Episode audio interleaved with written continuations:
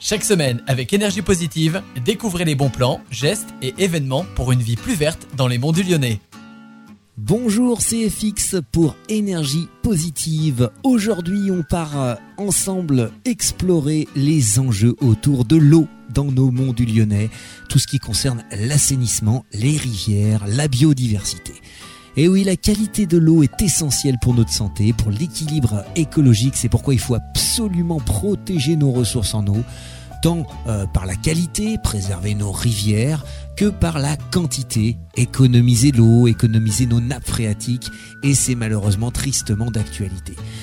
Il faut savoir que les monts du Lyonnais sont situés sur la ligne de partage des eaux euh, qui séparent les eaux qui vont aller du côté Méditerranée de celles qui vont aller du côté de l'océan Atlantique et il n'y a pas moins de six bassins versants dans notre région. L'assainissement de l'eau est souvent collective. Hein. depuis le 1er janvier 2020, toutes nos communes euh, traitent les eaux usées avant de les rejeter dans la nature. Mais étant donné le territoire particulièrement étendu des monts du Lyonnais, le réseau public d'assainissement ne suffit pas. Il y a des zones où l'assainissement est non collectif. On dit aussi qu'il est autonome. C'est une mesure obligatoire pour les habitations qui ne sont pas raccordées au réseau public.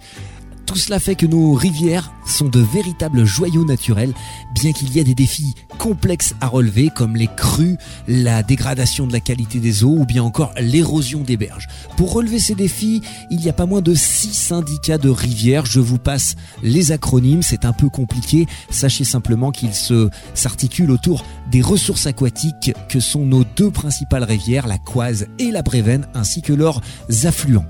L'eau est donc au cœur des enjeux pour la santé de notre environnement dans les monts du Lyonnais, alors n'oubliez pas, chaque geste compte pour préserver notre eau et notre biodiversité. À la semaine prochaine pour de nouvelles aventures écologiques.